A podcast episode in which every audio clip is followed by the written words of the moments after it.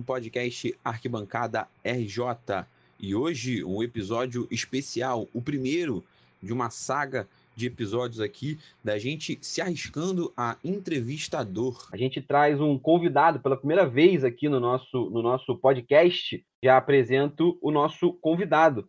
É, Tosa, fala aí, beleza? Tudo bom? Fala aí, João. Fala aí, Guilherme. Fala, galera. Beleza? Tamo aí pra falar de Flamengo, né? Não sei se o Guilherme vai gostar muito, mas a gente fala de Flamengo.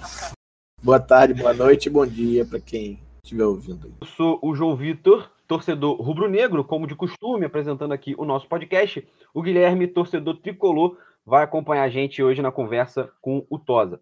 Luísa e Marcelo hoje estão tão de folga, tão, for, não foram relacionados para o jogo de hoje.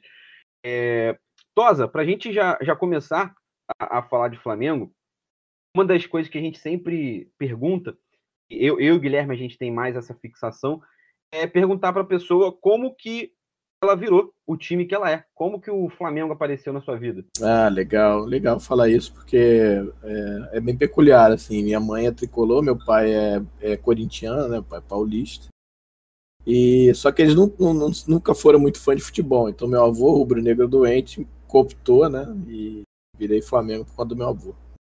Então, basicamente é isso. Então, eu vou ao Maracanã desde os 4 anos de idade, né? Ele me levava e me levou até 86. E aí depois eu comecei sozinho, porque ele já não conseguia ir mais. É, mas foi meu avô, seu Eduardo Elias Raba, meu avô, que foi meu, meu grande mentor aí de rubro-negro, assim que a gente pode dizer. A gente gosta bastante de falar disso porque é, clubes de futebol, né? O nosso time de futebol, antes de mais nada, é normalmente uma ligação que a gente tem com a nossa família, né? com nossas raízes familiares, enfim. É muito, interess muito interessante você falando isso dessa, dessa ligação sua com seu avô, né? E tem algum jogo em especial, cara, que vocês dois assistiram juntos e que tenha te marcado muito? Ah, tem, tem vários, cara, mas assim, que eu posso lembrar, é, que eu lembro sempre é o meu primeiro jogo que eu lembro onde eu tava e o que eu tava fazendo, que era que foi Flamengo 5 a 1 no Corinthians em 83. Foi a primeira vez que eu sabia o que eu estava fazendo, sabe? Eu tinha 83, eu tinha 10, perto de 10 anos, né? E, e, eu sabia onde eu estava e com quem estava e o que eu estava fazendo. Assim, me lembra, eu tenho lembranças muito legais desse dia. E, mas tem outros jogos, tem é, a própria final de 83 contra o Santos, eu me lembro bem. Meu avô, jogo, aquele jogo contra o Fluminense 1x1 do gol do Leandro de fora da área, naquele foi triangular, se não me engano, quadrangular, acho que foi triangular contra o Bangu, né? Acho que 8-5, se não me engano, 8-6, não lembro de cabeça, mas alguma coisa assim. Esse foi um jogo, outro jogo especial. E foi isso, acho que tem vários outros, mas assim, esses dois acho que são os mais marcantes para mim, sabe?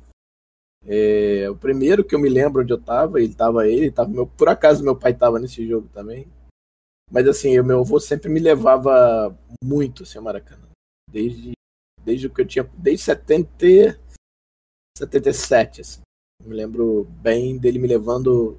Quer dizer, me lembro assim, de flashes, né? Tem uma coisa que eu me lembro que é legal, que é que eu me lembro das luzes do Maracanã, assim. Então eu imagino que eu devia estar deitado no colo dele olhando para cima, né? Então assim, me lembra das luzes, assim, é muito louco isso, né? A marquise e as luzes também foi meu avô que me incentivou. Meu pai também não é flamenguista, meu pai é botafoguense. Só que ele nunca me, me forçou a ser, a ser Botafogo, né? Ele sempre gostava de futebol, ele não me forçava, mas sempre me apresentou a gostar de futebol. E, e o meu avô sempre foi muito flamenguista, então meu avô desde pequeno me contava a história.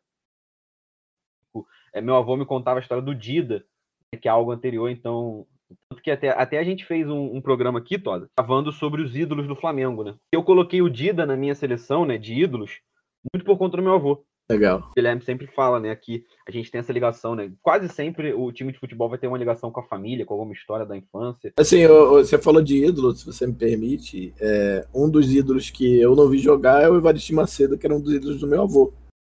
E eu acabei é, entrevistando ele do meu programa na Tosa Cama, em 2013. É, pouco antes dele falecer. Meu avô faleceu com 100 anos e, e um mês. E, e, e, um pouco antes tinha entrevistado o Evaristo. Assim. Então, para mim, foi uma quase uma.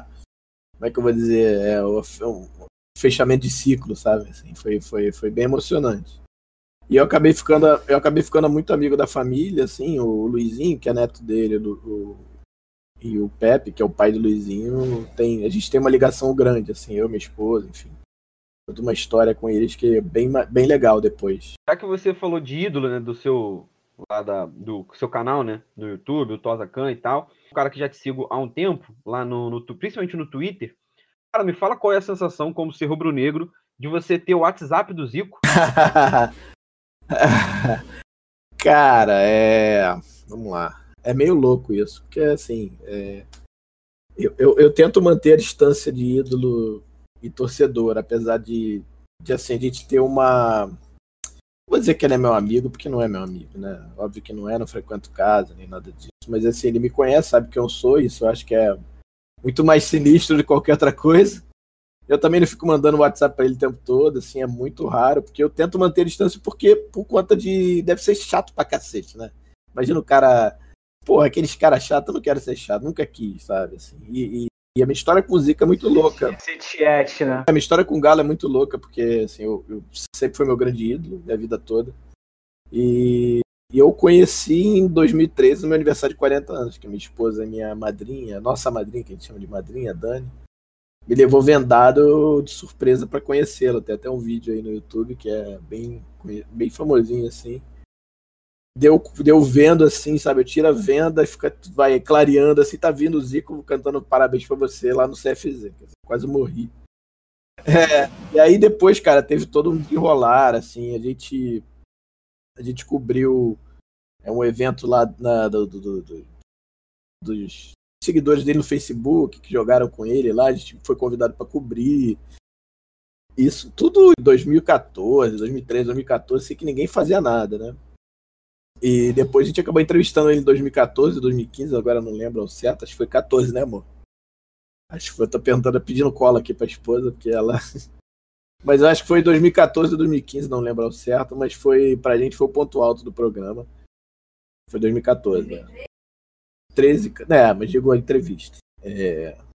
Não, então você pode cortar essa parte, tá? Só mas assim, pra gente o ponto alto foi a entrevista com o Galo. A gente entrevistou o Pet, entrevistou muita gente, cara. No seu Instagram tem, tem fotos com vários ídolos do Flamengo, né? Sim, sim. É muito louco isso, porque assim, eu, é, a história da Tosa Khan é, ela começa meio que sem querer em 2010, quando eu resolvi fazer uma brincadeira. Não sei se você é dessa época, nem sei se o Guilherme usava o Twitter desde então, mas existia uma ferramenta chamada TweetCam. Não sei se vocês lembram disso. É uma ferramenta que você streamava a tua, a tua imagem e o chat ia pro Twitter. Assim, era uma ferramenta, acho que do Twitter, inclusive. Pois é. E aí eu fiz uma brinca... eu fiz uma brincadeira. É, exatamente. Eu fiz uma brincadeira com o nome, fiz Tosa Cam em vez de Twitch Cam, por isso que ficou o nome. E aí, cara, eu sei que a gente acabou fazendo, foi sendo uma das primeiras mesas redondas de, de discussão é, usando. Era uma gambiarra danada que a gente usava o Skype, e aí usava o som saindo na caixa de som do notebook e entrando no microfone. Cara, é uma confusão que não tinha, não tinha, não tinha plataforma é, feita para isso na época. Então a gente usava o Skype, cara, uma confusão danada, usava o Twitchcam. Eu sei que no final das contas é, a gente acabou ficando conhecido porque a gente é, ficou amigo das. A gente, um dos integrantes do programa era amigo de um dos integrantes da Chapa Azul, né? Que era o Claudio Prakovnik, Chapa Azul que foi que ganhou a eleição do Flamengo em 2000 e foi a grande, grande transformação do Flamengo, né? Transformou o Flamengo no que é hoje e, enfim, depois todo Landim seguiu com conseguindo os títulos que já, já pegou a já pegou a, a, a a, casa arrumada e pronta e aí seguiu, enfim, tem todos tem todos os méritos do lado dele também, contratação de jogadores. Enfim. Nossa. Oi, diga. Tô, tô, acabando me alongando demais. Não, pode, pode concluir, pode concluir. Não, acabei me alongando muito, mas assim, fato é que é... aí a Tozaka ficou conhecida, mas aí voltando, aí eu sei que aí, por que, eu tô falando isso? Porque eu acabei conhecendo uma porrada de ídolo, cara, ficando amigo de alguns, é muito louco, cara. Pô, a Dilly, que é, a Dilly, que é um dos ídolos que eu tenho também, virou, pô, virou professor da minha, minha esposa, que jogou lá no, no Flamaster feminino, futebol, cara. Então, pô, tu imagina, o cara. Eu lembro que ela se machucou, ele ligando pra ela, tá tudo bem, porra, bicho, na boa, Dilly. Sacou? Tipo, do César Urigueli. Não, é muito louco, cara. cara. É muito louco, assim. Eu, não, eu até hoje. a onda. É, não, bizarro, assim, até hoje. É, até hoje, cara, assim. Eu, às vezes, que falo com o Galo, cara, eu encontro com ele, agora não por conta da pandemia, mas quando eu encontrava com ele, eu, cara, eu travava sempre. Por mais que tinha encontrado com ele 10 vezes, 15 vezes, eu travava, eu travo, não adianta. Sabe? Tipo, eu recebi ligação dele no domingo de manhã. Pô, quem recebe no domingo de manhã, cara? Eu, eu travei, fiquei olhando pro telefone. Sabe que você fica olhando pro telefone, tá a foto dele, Deus, porque eu boto Deus, né?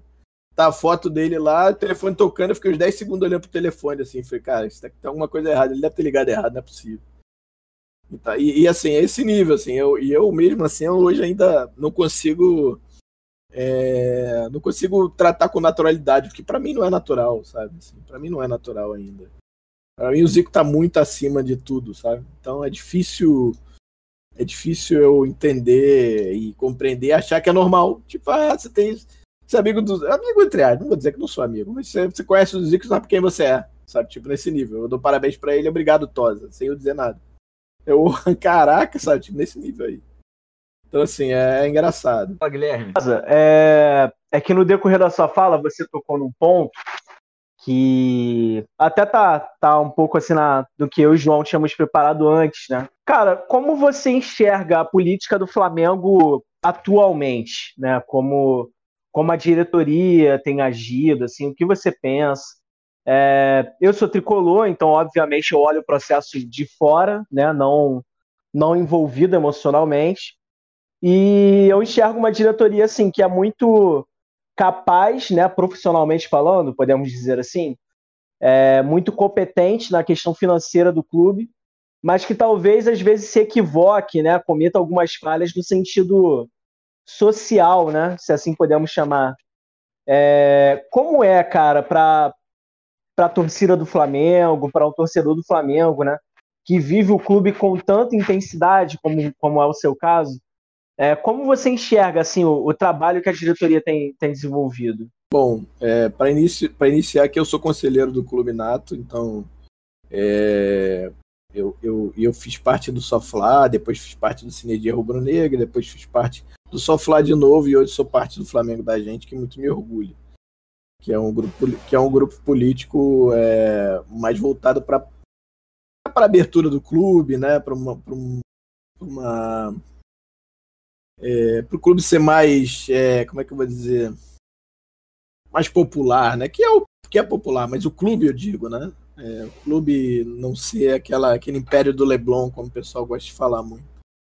É, cara, eu participo da política do clube desde 2012, quando eu efetivamente me tornei sócio. Na verdade, a gente se tornou sócio para tirar a Patrícia. É, existia um, existia uma, uma, uma, como é que eu vou dizer? existia uma corrente muito grande vinda de 2011 para cá, que era a ideia de entender que o Flamengo ia morrer praticamente se, se a Patrícia Morim fosse reeleita. É, e a gente e aí rolou uma, uma, uma, um movimento lá atrás e que aí acabou vindo de fora para dentro depois, o advento da chapa azul e tal, acabou vencendo a eleição. E a gente ajudou bastante, não só com o programa, é, mostrando quem, quem eram essas pessoas, mas depois seguindo e apoiando a gestão, é, fazendo parte da, da, da, da, do grupo político que era a sustentação na época, que era o Soflá. Sobre, sobre o que eu acho da política atual, é, eu tenho alguns poréns muito, que, que me incomodam muito é, da gestão atual, é, porque assim, eles brigaram com a. É, bom, para quem não sabe a história, Landim, Gustavo, é, BAP, Tostes, é, saíram da gestão em 2014, se não me engano, por conta de uma divergência com o Eduardo, BAP com o Eduardo. E saíram dizer assim: olha, nós vamos montar uma chapa e vamos ganhar de vocês em 2015. Tá bom. Direito deles, fizeram, perderam da gente em 2015. O Eduardo foi reeleito por mais três anos. E depois o que, que eles fizeram? Bom, a gente só consegue ganhar deles. O que, é, assim, o que, que a gente fez? Em 2013, a gente escanteou muita gente que, que era que a gente considerava que era maléfica para o clube, assim, né? Muita gente que fazia mal ao clube, né? Eu não, não, vou citar nomes porque não faz nem sentido, mas a gente conseguiu fazer isso, né? É, é... mudamos o estatuto em algumas coisas é, importantes. Por exemplo, a lei de responsabilidade fiscal rubro-negra foi votada em 2014 pela, pela gestão do, do Eduardo lá atrás, que é muito importante, por exemplo, para o Flamengo não sair dos trilhos.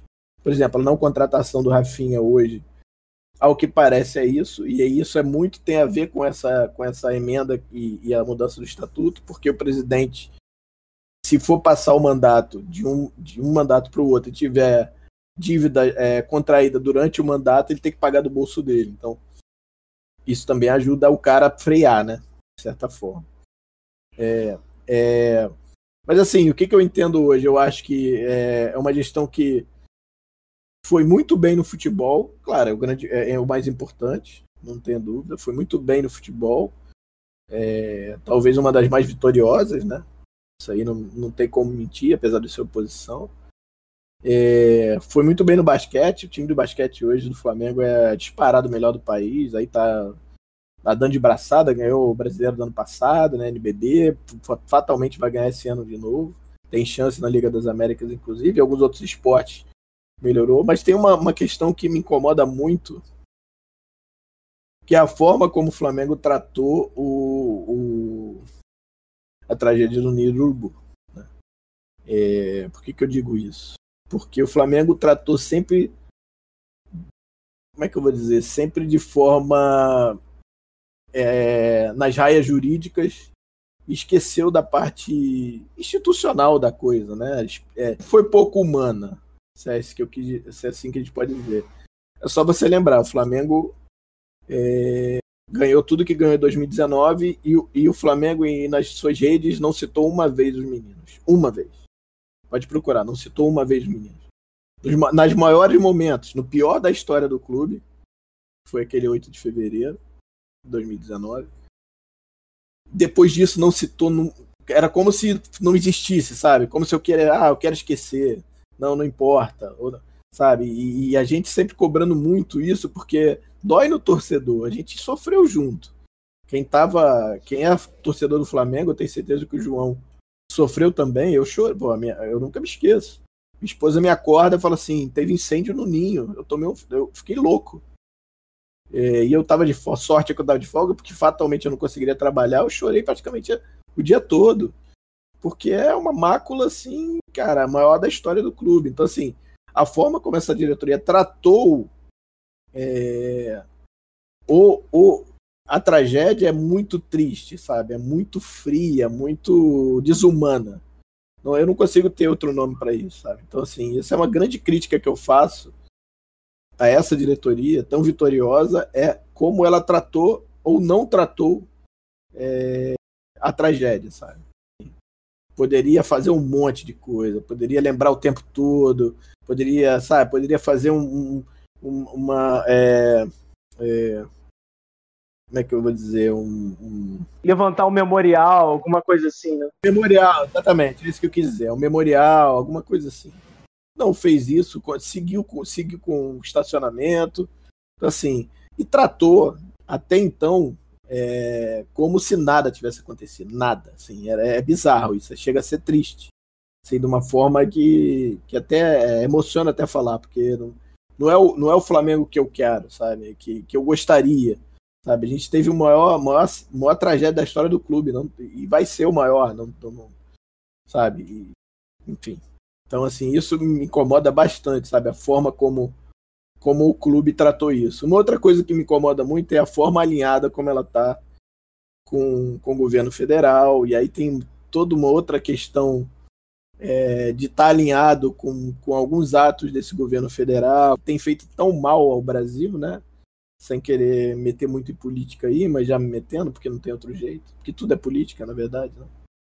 É, e, e, assim, é assustador, né? Como tratar a pandemia como se nada tivesse acontecido também em determinados momentos. Cara, a política do clube é a política que sempre foi, quer dizer, é, como, como essa gestão ela se alinhou a, a uma galera que ela tinha chamado inclusive de corja lá em 2013, 2012, 2013, ela hoje em 2018 se abraçou a eles para conseguir se eleger. Me corrija se eu estiver equivocado, Tosa, mas parece que o Kleber Leite voltou a ter voz dentro do clube, né? Não voltou, mas ele sempre tem aquela sombrinha, né? é, tem gente que ainda é, é ele, não, é, ele, ele, ele, é, ele é, entre aspas, expulso do clube, né? Então, assim, ele não tem. Ele não tem, como é que eu vou dizer? Ele não tem voz mais, mas ele tem gente que gosta dele, galera dele, que teria tem, tem influência de determinada forma. Mas assim, a questão é, é, é, você imagina, você faz uma, uma chapa de coalizão para poder ganhar uma eleição, porque foi a única forma deles ganharem da gente. Eu falo da gente porque a gente participou da eleição do Lomba na época, que era o candidato do Eduardo em 2018. E eles só ganharam porque eles realmente se juntaram a essa galera que tinha sido escanteada em 2012 para 2013 e que estava querendo voltar. E foi assim que foi feito. Então, assim, você imagina você ter adversários políticos dentro do mesma chapa, que é meio isso que acontece, por exemplo. Então, assim, é. Então é difícil, é o tempo todo equilibrando o prato. Eu imagino que não deva ser fácil. E você tem que é, e aí tem um, monte de, tem um monte de questões que, sabe, de é, marketing ruim, porque tem gente ruim é, no, na pasta, é, é, coisas, é, pastas mambembes, enfim, cara, eu não quero entrar muito no detalhe não, para não dar problema para mim, mas assim, é, cara, é, muito ruim, assim, sabe? É, uma gestão tão vencedora, por exemplo, que agora não consegue ter um patrocínio de. O Flamengo é campeão, atual campeão, bicampeão brasileiro, não consegue ter patrocínio de manga, não consegue ter patrocínio de barra de camisa, não consegue ter patrocínio de meião, não consegue ter patrocínio de, do short, né? Que é os patrocínios que são, que são, que são é, propriedades que estão ali à venda que não consegue patrocínio. Por quê? Porque Flamengo tem que ter essa coisa da soberba que é muito ruim, que ah, meu, meu custo aqui é X, meu amigo, meu preço é X, não vou baixar não. Cara, a gente tá no meio de uma pandemia, onde todo mundo tá arrefecendo, quer dizer, não, não consegue perceber isso, sabe? Isso é um, isso é um ponto, sabe? É, e agora a gente tá sofrendo aí, não conseguiu fechar com Rafinha, é, tem que fazer 90 milhões até junho, entendeu? Vender jogador, fez um orçamento louco assim, porque se você for pensar, o Flamengo, por exemplo, achar, colocou no orçamento que abril ia ter público normal. A partir de abril desse ano, quer dizer. E a dupla Fla-Flu, Flamengo e Fluminense foram os, os, clubes que tiveram mais prejuízo com a falta de público nos estádios, né? Por conta do tamanho do Maracanã. E tem essa questão, assim, pô, é, precisa ainda manter o Maracanã, pelo menos por enquanto. Sério, o Flamengo gastou uma grana forte com o Maracanã. O Fluminense deve o Flamengo, tá? O Fluminense não paga, não. Mas, mas assim, é, sem brincadeira. Do seu barriga tem o seu seu madruga. Sim, sempre tem. Mas, é. Cara, então assim, poderia, por exemplo, estar tá jogando na Gávea, por exemplo, entendeu? Poderia estar tá jogando em outro estádio menor, sei lá, enfim. Mas aí é uma outra questão e que.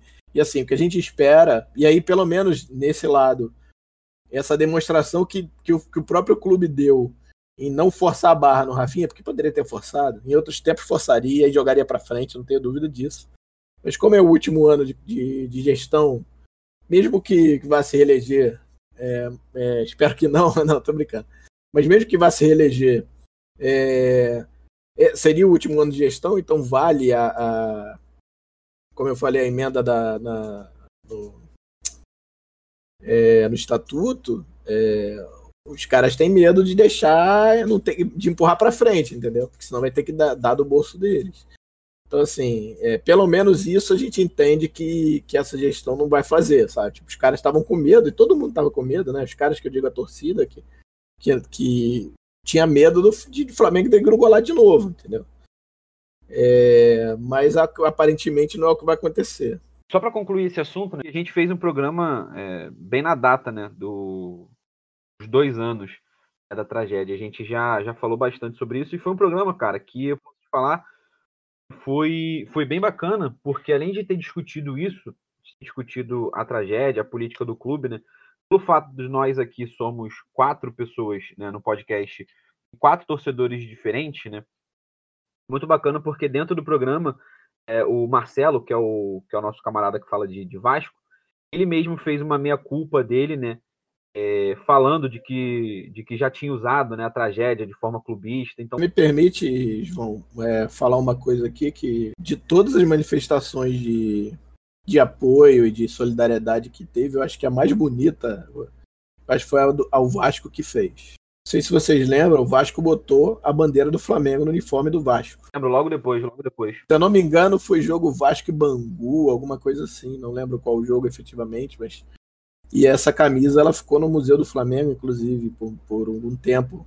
Foi, eu, eu, me emocionou muito, porque eu não considero o Vasco o, nosso maior rival. Para mim, o nosso maior rival é o time do Guilherme. Porque eu sou de, de 7-3, então eu vivi ali aqueles anos 80 ali, né? Porque você é um ser humano sensato, né, Tosa? Pô, dá pra ver. É, é, é, o Zico bateu bastante em vocês, mas, é, mas para mim era, assim, sempre foi, assim. É, Vasco para mim é da, da molecada, né, um pouco mais velha, mais nova que eu, desculpa, é, é o Vasco, mas para mim é o Fluminense, o maior rival do Flamengo. Inclusive essa brincadeira de colocar, numerar o clássico, tem, eu acho que o Flamengo meio que diz isso quando ele faz isso, né, mas enfim. É, então, assim, eu acho que foi a, a, manifestação mais bonita, que foi mais bonita e mais é, sincera. É, o Vasco colocar a bandeira do Flamengo na, na sua própria camisa. Assim, isso é, é, o peso disso é muito grande. Só não vê quem não quer. Assim, e, e, eu fiquei realmente muito emocionado e achei muito legal. Assim, eu agradeço até hoje, toda vez que tem, eu lembro e posto, porque foi muito bonita mesmo, assim, sabe? Foi uma foi realmente bem bonito. E até mesmo a frase, né? Na frase estava escrito é, em frente juntos, né? Então... Isso, isso. É, muito bonito. Para a gente falar agora, então, passar para campo e para bola, fala para a gente, né, como é que como é que você vê esse esse principalmente a reta final do Flamengo, com Rogério Ceni, é, o que que você acha que o Flamengo pode alcançar em 2021? Se com o Rogério, é, se é ele é o, é o cara mesmo para conseguir, né, o que o Flamengo quer, que é a tão sonhada hegemonia, né? Porque agora é aquela coisa, né? O Flamengo chegou lá no auge, né? O que a gente sonhava em, em ver o Flamengo campeão da Libertadores. Esse era o maior sonho de, acho que de todo rubro-negro pós 81 era o maior sonho. Ah, é, é, para você ter uma ideia, eu não lembro de 81, por exemplo. Não lembro. Quer dizer, eu, eu lembro assim de flash, mas cara, não curti. 2019 eu curti pra caralho, apesar de estar tá trabalhando, desculpa até o palavrão, apesar de estar tá trabalhando no jogo, inclusive, né, lá na Globo, mas é, cara, é, pois é, é assim, tem horas que a gente para e pensa assim e não acredita muito, porque, de certa forma, cara, eu, eu, eu sinto, é, é, peço até licença a vocês, assim, eu me sinto um pouco responsável. Claro que toda, toda torcida é, e, e a torcida que comprou a reconstrução lá atrás, mas a gente fez parte efetivamente, a gente brigou, a gente estava ali na frente, né? E eu lembro que até dentro da própria chapa, em alguns momentos, o pessoal, não, meu irmão, porra, vamos montar algum time, senão a gente vai cair, a gente não pode cair, enfim. Mas não. A gente acabou ganhando uma Copa do Brasil em 2013, inacreditavelmente. Sabe como veio, mas veio. É, pois é, é, cara, Deus é rubro-negro, não tem jeito. É... Mas assim, cara, é, pra gente é um orgulho muito grande, né? Então, assim, a gente que bateu na trave, e se você pegar aí a gestão do Eduardo para cá, a gente começa, primeiro ano foi um ano de reconstrução, pagar conta, segundo ano pagar conta, terceiro ano que é o 2016, é a primeira parte que a gente. Não, 2015, que é a primeira parte que a gente começa a botar a cabecinha para fora da água, sabe? Se você lembrar, a gente contratou o Guerreiro em 2015, sem dinheiro, porque não tinha dinheiro, então a gente falou: olha, a gente tinha um projeto de CT que não tinha CT, era aquela, aquele negócio que se tinha lá. A gente botou na mesa para ele: ó, isso aqui é o projeto do CT, a gente não tem grana para colocar, mas a gente pode pagar luvas, luvas diluídas. Você aceita? Aceito. Bom, contratamos Guerreiro. Ninguém acreditava. Pum, Guerreiro. Tudo bem, não deu certo, não deu muito certo, deu certo mais ou menos, mas na época o pessoal, caramba, né? Aí no ano seguinte. Lembro que tinha até uma musiquinha bem chata, né? Acabou o caô, o Guerreiro chegou. O Guerreiro... E aí em 2016 a gente contrata o Diego, né, que, cara, também era o baita meio campista, que pô, voltou pro Brasil, voltou pro Flamengo no mesmo esquema, não tinha grana, ele estava lá com o contrato terminando. A gente. Mesma coisa. É, teve o Cirino, mas o Cirino foi uma outra jogada, porque era empréstimo com, com opção. Mas era uma, também era, uma, era, uma, era negócio também. Mas a questão, na verdade, mais era, era, era o, o Diego mesmo. E aí, depois de 2017, contrata o Everton, que ali já era grana. Já era grana já de colhendo os frutos. Aí tinha não só da venda do Vinícius, mas tinha dinheiro. A gente contrata o Everton Ribeiro, aí começa. E aí, se você for olhar, pega aí o brasileiro principalmente, é, a gente começa a disputar o brasileiro em 2016. 2016 a gente briga com o Palmeiras até ali perto do final, quando a gente volta para o Rio, porque a gente jogou todos os jogos de em casa praticamente fora do Rio. Quando volta para o Rio, o time dá uma degringolada, porque cansou também, viagem. Vem muito, faltando cinco rodadas, acabou degringolando, ficando em terceiro. Mas brigou no brasileiro ali, né? Com o Palmeiras, que acabou sendo campeão. Em 2017, a gente não foi tão bem no brasileiro, foi em sexto, mas a gente brigou nas duas Copas, foi final de Copa do Brasil e Copa Sul-Americana, perdendo a final os dois. Em 2018, a gente faz a melhor, melhor campanha Campeonatos Brasileiros de pontos corridos, ficando atrás do, do, do, Palmeiras, mas foi a melhor campanha em pontos corridos em, em pontuação. E 2019, o Flamengo só não ganhou o que não deu para ganhar, que é a Copa do Brasil, que foi eliminada pelo nosso amigo lá, o, o Atlético Paranaense, lá nos pênaltis. Mas depois, pô, deitou no brasileiro, deitou, foi da Libertadores, ganhou jogou lá bem o Mundial, né? Perdeu, mas enfim, mas foi bem, né? Não, não perdeu o jogo efetivamente, né? Acabou perdendo na prorrogação, tomando gol. E aí no outro ano, parecendo que ia voar de novo, né? Foi bem, Recopa, ganhou Recopa, ganhou Supercopa, é, estadual. E aí foi mal na Libertadores, mal na Copa do Brasil, mas surpreendentemente ganhou o brasileiro, né? um bi brasileiro e de uma forma meio assim, assim, a gente complicado você falar que o brasileiro foi meio assim, em pandemia qualquer coisa, né, cara? Então, assim, a gente acabou era parecendo muito 2009, né, que ninguém queria ganhar, ninguém queria ganhar, acabou o Flamengo ganhando. Não é igual, mas é parecido, vai. Um pouquinho parecido, mas que deixa o Flamengo, deixa o Flamengo numa condição histórica e muito grande, importante, porque é o segundo é o segundo time se eu não me engano, o segundo ou terceiro time que tem bicampeonatos, acho que é o terceiro, até pode ter esses dias. Acho que é Cruzeiro, Palmeiras e Flamengo, acho que é o terceiro time. Tem dois. Não, não, não, desculpa, falei besteira. Tem, é o segundo time que tem dois bis, que é o Palmeiras e o Flamengo. É, e, e, o único tri é o São Paulo, né? Que o Flamengo pode ir atrás do tri agora, né? Pode igualar. Sim, cara, assim, é, é claro que a gente espera que é, que isso aconteça, mas a gente entende que não só por conta da pandemia, mas por conta dessa questão da grana, né?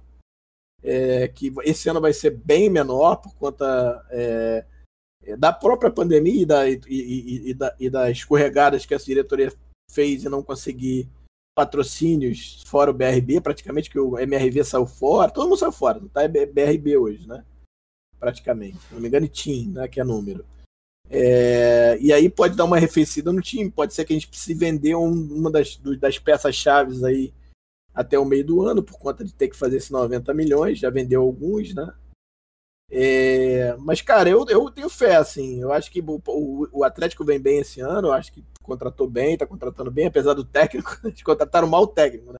Contrataram bem. Ano passado tinha feito o contrário, contrataram bem o técnico, mal jogadores. Esse ano trocaram. E o Palmeiras, que, cara, ganhou Copa do Brasil e Libertadores ano passado, que deve ir forte também. Mas eu acredito, cara, assim, é, precisa trabalhar muito, sabe? O Flamengo, eu acho que em 2020, em determinado momento, achou que as coisas vinham naturalmente. Cara, precisa trabalhar, sabe? Não é fácil ficar ali em cima, sabe? É difícil pra caramba. É... Se escolheu mal a troca do misto, na meu ver, assim. É, mas, cara, tamo aí, vamos ver, quem sabe, né? Eu acho que a hegemonia do futebol brasileiro é, é muito efêmera, né, cara? Se você pegar ninguém foi muito mais longe do que três campeonatos e só o São Paulo chegou em, no tricampeonato e depois também degringolou. É, não conseguiu mais nada praticamente depois disso, né? Parece que teve uma Sul-Americana só e depois mais nada. Mas você vê, por exemplo, é difícil você manter porque é muito equilibrado, né? Pode ser que agora, você pegar os últimos 4, 5 anos, só deu Flamengo ao Palmeiras praticamente, com o Corinthians ali no meio do caminho, né? Então, vamos ver. Não sei se vai espanholizar agora o brasileiro, né? Esse foi um debate que João e eu tivemos, não no podcast, né? Nas nossas resenhas offline, né? É, se, o, se o futebol brasileiro já estaria espanholizado ou não. Né? O João tende a achar que, que Flamengo e Palmeiras já são hegemônicos. E eu já acho assim, cara, eu acho que para falar de hegemonia, né, uma hegemonia mesmo, assim, firme e forte, a gente precisaria de pelo menos uma década aí desses dois se alternando de maneira direta, né? É o que nós temos ainda. Uma década, mas se você pegar 2016 para cá, Palmeiras, 2016, Flamengo terceiro. 2017 foi um pouco atípico, mas ganhou o Corinthians. Palmeiras também ficou mais ou menos. Aí 2018, Palmeiras e Flamengo. 2019, Flamengo, Palmeiras um pouco abaixo. É, acho que foi quarto ou quinto, não lembro.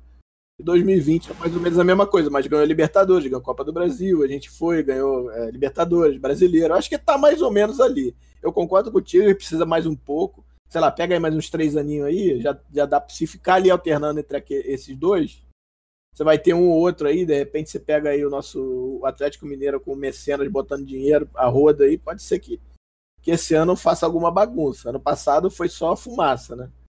É, mas, mas, cara, é alguma hora, com muita grana, você, se você escolher certo. E aí, quando eu digo escolher certo, não, é só, não são só os jogadores, porque a gente escolheu errado o técnico, o Abel, e depois veio escolher certo o Jesus. É, por exemplo, o Atlético agora escolheu o Cuca. e tá contratando bem, pô, o Nacho, que é um monstro, baita jogador, tá contratando bem, mas teve o técnico Cuca, né? No final das contas. A questão do futebol brasileiro é que dá para escolher errado, dependendo do time que você montar, como infelizmente aqui a gente é nivelado por baixo, dependendo do time que você montar, até para você escolher errado o técnico. Né? É, é, porque tem, tem uma coisa engraçada, João e, e, Guilherme, que, que só acontece aqui no Brasil. É, os, os, os, clubes contra, é, contratam os jogadores e depois o técnico. Então, assim, não, não, é o contrário. Você não contrata o técnico e fala, ó, quais jogadores que você quer do formato que você quer jogar? Eu gosto de um jogador assim, de um jogador assim. Não, é o contrário. Como eles fizeram, contrataram uma penca de jogador e trouxeram o Cuca. Falou, ó, o jogador está esse aí, se vira. É meio isso. Agora dá teu jeito de fazer esse time jogar aí do jeito que você quer. é meio isso. É meio... Exatamente. É meio isso. Do, do Flamengo deu uma sorte, eu digo sorte, competência, obviamente, do Jesus, mas dos jogadores, de, de encaixar de uma forma inacreditável num curto período. E não vai acontecer de novo. Isso não vai acontecer. Ah, mas traz outro gringo aí. Cara, se não se não forem jogadores cara, é, é o que eu falo, tem uma conjunção, uma conjunção astral aí que juntou tudo certo, sabe? Que aí o Flamengo virou monstruoso em 2019, passou o carro no brasileiro, não deu chance. Libertadores foi bem e tal, ganhou. É, acho que o jogo final, acho que o River jogou demais, mais até do que a. Assim, acho que marcou mais do que jogou, mas enfim, tentou nos anular. E depois, quando o Flamengo começa a jogar aí, aí sim, consegue até virar. Poder, o, poderia tranquilamente o River ter sido campeão daquele jogo ali. For aqueles 5, 3, 4, 5 minutos finais ali. Fatalmente seria diferente, mas futebol é isso. Mas assim, é, dificilmente você vai ter essa, essa. Sabe, juntar isso de repente dar certo da forma que deu, sabe?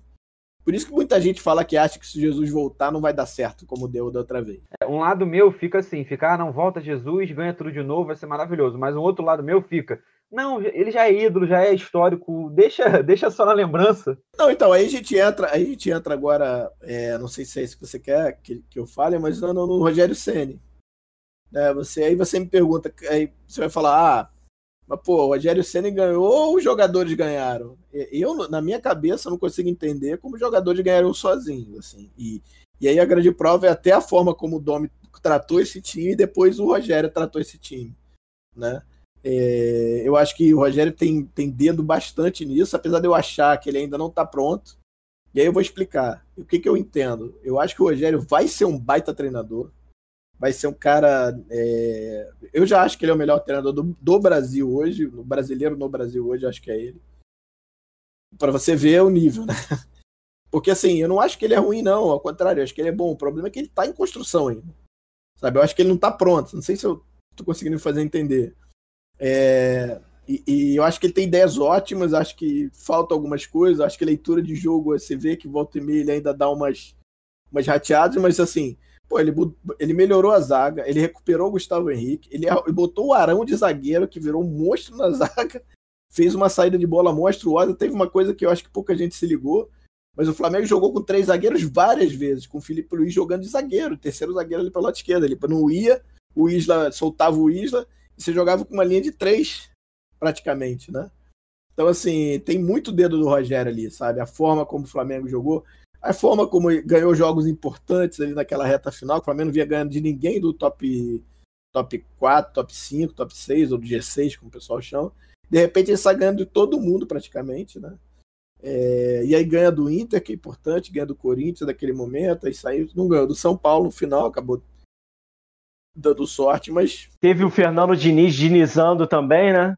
Perdendo 10 pontos. Não, aquele o time do São Paulo derrete, né, cara? É igual, é igual não, você vai lembrar do Palmeiras em 2009, exatamente assim. O Palmeiras estava 8, 7, 8 pontos na frente, de repente começa a é, é, derreter o time.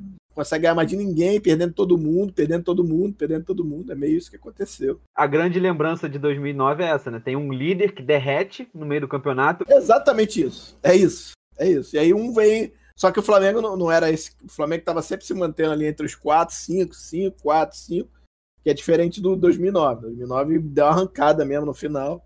Enquanto todo mundo tava meio que dando, baleando, o Flamengo né, levou todo mundo. É... Então, cara, assim, eu acho que vai depender muito esse ano. É... E aí eu vou dizer, eu, eu falo, inclusive, a gente voltou a Tosa Cana, eu comecei a gravar os vídeos, até vou, vou, vou, dar um furo aqui que eu vou parar de gravar aqueles vídeos que eu acho um saco. Então a gente vai ter as lives, o Pablo, o Pablo vai continuar gravando os vídeos. Eu não, eu não tenho paciência, eu acho.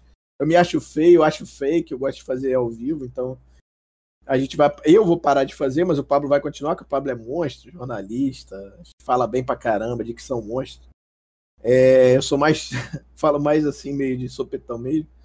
Mas, é, mas assim, eu falo num vídeo, inclusive, sobre a importância do estadual pro Rogério. Não é pro Flamengo em si, mas pro Rogério. Ele vai ter que treinar variação, vai ter que fazer o Pedro jogar com o Gabigol em determinados momentos, ou de repente fazer com que o time jogue com eles é, como, como, como, como é, formas mesmo, sabe? Tem variação. Ah, agora vai jogar com o Gabigol, sabe? Não é aquela coisa, entra e joga, mas treinar isso efetivamente, porque ele vai ter tempo, sabe? Mesmo o estadual, é, aquela grande procissão, ele pode jogar com esse time B que tá jogando e ganhar tranquilamente se quiser, cara. O time B é muito bom, inclusive. Podia ter metido oito no Resende, fez quatro só, mas você vê que é um time que, cara, se deixar, ainda botar um ou outro ali, vai acabar comendo com farinha esse campeonato. É, a gente comentou isso num, num, podcast, no último podcast nosso, é isso, né, de que se Flamengo e Fluminense fossem com esses times mistos, né, a mistura do reserva ali com a base, com os bons garotos que estão surgindo em ambos times, é, muito provavelmente a final seria um Fla-Flu, né? Porque Botafogo e Vasco ainda estão num período de muita adaptação e de construção dos seus times, né? enquanto Flamengo e Fluminense é, mesmo que não seja com o time titular, já tem uma maneira de jogar é, consolidada. É, até o Fluminense, com o Roger Machado, já tem é, um estilo de jogo que acredito eu que vá se assemelhar com o estilo de jogo do Odaí. Então acho que dá pra, dá pra, daria pra gente cravar que, que Flamengo e Fluminense fariam a final do Carioca, mesmo com. ou seriam favoritos, né? Digamos assim, mesmo com esses times mistos a chegar numa final do Campeonato Carioca. Sim, voltando. É, eu acho que, cara, o estadual é importantíssimo pro Rogério nesse ponto. E eu acho que ele vai, vai trabalhar nisso. E aí volta, volta aquela, aquela discussão. Pô, mas você manteria o Rogério, não manteria o Rogério? E aí eu falei também, há um tempo atrás, logo que virou, que o Flamengo foi campeão, eu falei, cara, faz sentido manter o Rogério pelo seguinte. Primeiro, não tem grana. Se for trazer um cara gringo, você vai gastar em euro. O euro tá seis reais, né? Um euro. Cara, não tem condição. E o Flamengo não tem grana. Então, cara, não, não vai conseguir trazer um Jesus da vida, que também ainda nem caiu lá, ou, ou mesmo que pegue um outro qualquer, Vitor Pereira. Tem vários eu acho que a escola portuguesa é a melhor do mundo de técnicos, melhor do mundo, eu, é, não é pouco, tá? É, é, o nível que eles tratam futebol, sabe, é, é, é, é bizarro, assim. Tem universidade, tem é, futebol é, é, matéria, sabe? É curso, é de terceiro grau lá, não é brincadeira, né? E eles tratam com muita seriedade. Então, assim, qualquer treinador que você vá lá, você vai pagar, bicho, 6 euros, um real não dá, cara. Hoje não dá, e o Flamengo não tá com essa grana. É, aí você vai olhar pro Brasil, você vai ver quem? Você olha para dentro, você vai trazer quem? Cuca? Não. Ah, porra, Bel? não. Qualquer outro, cara. O que talvez você pudesse pensar seria o Barbieri, mas o Barbieri. Desculpa. O Barbieri tem uma outra questão que foi na gestão do Eduardo, aí gestão lá. Sabe, tem aquela picuinha de, de gestões. Cara, é possível assim, ah, não traz esse cara não que não tem peso, sabe? Também tem isso. Renato Gaúcho seria o nome? Ah, eu já gostei. O Renato é meu ídolo, né? Um dos meus ídolos, mas não acho que hoje não tem condição.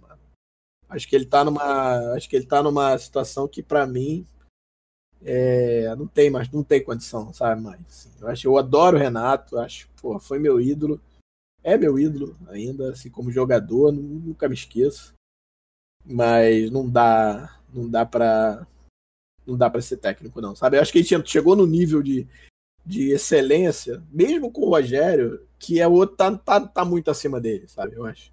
O Renato é muito mais boleiro do que. Assim, na verdade, ele tem um cara que cuida da parte tática dele, que é o Alexandre Mendes. É, mas, mas assim, ele é mais boleirão, né? Aquela coisa, conversar com o jogador e tal, barará, aquela brinca com o jogador, mas, cara, acho que não, acho que não, para mim não, acho que o tempo dele passou, sabe? Ele teve chance com a gente, inclusive, em 2018, ele chegou a, final de 2018 chegou a ligar pra gente, pro, pro Lomba, falar, ah, pô, como é que vai ser, se ganhar, quem vai ser, tá, sabe, nesse nível. Mas, ah, enfim, acabou não, não rolando e eu acho que passou, acho que hoje, técnico hoje brasileiro, eu acho que não, acho que Fora o Rogério, cara, é que eu, e veja bem, estou falando de novo. O Rogério, para mim, é um técnico de construção ainda. Ou seja, se você pensasse assim, ah, cara, se tivesse com grana, você manteria o Rogério? Não manteria. Não manteria, sacou? Tipo, ir atrás de um, um gringo português, sabe? Qualquer um deles. O Carvalhal, para mim, é um sonho de consumo, que eu acho que é um monstruoso. E a gente teve por aqui de trazer ele, sabe? Por causa da pandemia não veio, mas poderia. Ele ficou muito pertinho na, na substituição do Mister. É... Mas, assim, dentro da, do contexto, cara, manter o Rogério faz todo sentido. E torcer para ele evoluir, continuar evoluindo, né? Inclusive evoluir no esquema. É um cara trabalhador pra caramba, chega cedo, trabalha, jogadores gostam, enfim. No podcast, eu já, eu, no início, acho que mais todo flamenguista fez isso, bati, bati bastante no, no Rogério Senna. É, o que eu gostava de ressaltar era, era o Flamengo, que a grande questão, eu sempre falo aqui, que a gente sempre repete, é a evolução, né? A gente vê o time evoluindo, é o principal. Né? Joga pior com outro jogou um pouquinho melhor, no outro, mesmo que não ganhou, jogou um pouquinho melhor, e assim vai. E, e o Flamengo do Rogério, por mais que não seja brilhante, por mais que o Rogério Senna ainda não acerte 100%, acho que é o Flamengo que vem, veio, terminou o campeonato em evolução, né? Terminou o campeonato jogando melhor a cada partida. Né? Veio o Flamengo jogando contra o Grêmio, jogou bem, jogou depois contra o Sport, jogou muito bem, depois ele chegou para jogar contra o Inter muito bem, e assim foi. Óbvio, teve seus percalços no meio, jogou o último jogo muito mal, campeão. E eu acho que é isso que você falou mesmo. O estadual vai ser para o Rogério Senna se habituar, pegar ritmo de jogo assim em vários jogos, com, trabalhando com, com, com, a mesma equipe, sem um grau de exigência. Aí, exatamente, aí você tem um tempo sem opressão. Isso é perfeito que você falou, cara. Vamos treinar mesmo sem ter que jogar domingo contra um time do brasileiro precisando vencer. Sabe? Você pode deixar o time B jogando e você toca treino nos caras, entendeu? Vai chegar voando na Libertadores e aí os outros jogos que você vai ter partir então, né? Tosa, então vou encerrando por aqui. Queria, queria agradecer. É, a gente sempre brinca aqui no podcast que, que, falar de futebol já é muito bom, mas falar do nosso time é, é, melhor ainda. Então, muito, muito obrigado pela presença aqui, pela essa, essa conversa né, que a gente teve. Foi, foi muito bacana. Espero que você tenha, tenha sido bom para você também, que você tenha, tenha aproveitado esse nosso tempo aqui. É, Guilherme, quer, quer encerrar falando mais alguma coisa? Não, não. Agradecer ao Tosa. Tosa, muito obrigado pela resenha, cara. Muito obrigado aí. É, apesar de não, não ser do, do, meu time, já estou te seguindo nas redes sociais, né? Admito que acompanhava, admito que acompanhava mesmo antes. É, eu gosto de eu gosto de saber o que está acontecendo nos outros clubes, enfim. É, e é isso. Sou, estamos aqui para qualquer coisa e muito obrigado pela conversa. Obrigado, Guilherme. Obrigado, João, pô, pelo convite. Sempre é bom falar de Flamengo e falar um pouquinho da minha história também. Eu fico. Eu não sou muito bom de falar porque eu, eu, eu tenho baixa autoestima, mas, mas legal, obrigado, pô. Obrigado pelo papo. Foi muito bom mesmo. E é isso. Valeu. Sempre que precisar, estamos aí. Galera, ouvinte aqui, esse podcast vai chegando ao final. Lembro vocês seguir a gente nas redes sociais é, segue a gente lá no, no Twitter, que é arquibancada RJ, e no Instagram é arquibancada RJ, tudo junto. Nos dois, no Twitter a gente está mais fazendo interatividade durante as partidas. De todos os quatro grandes do Rio de Janeiro, a gente está sempre lá comentando as partidas, é, falando do que a gente está achando do jogo, enfim, fala de tudo como torcedor lá. E no Instagram a gente já tem mais é, uma resenha de fazer enquetes, de, enfim, tem uma interatividade um pouco diferente. Mas nos dois a gente está sempre atuando e preparando bastante conteúdo aí. Galera, um abraço, até a próxima e tchau.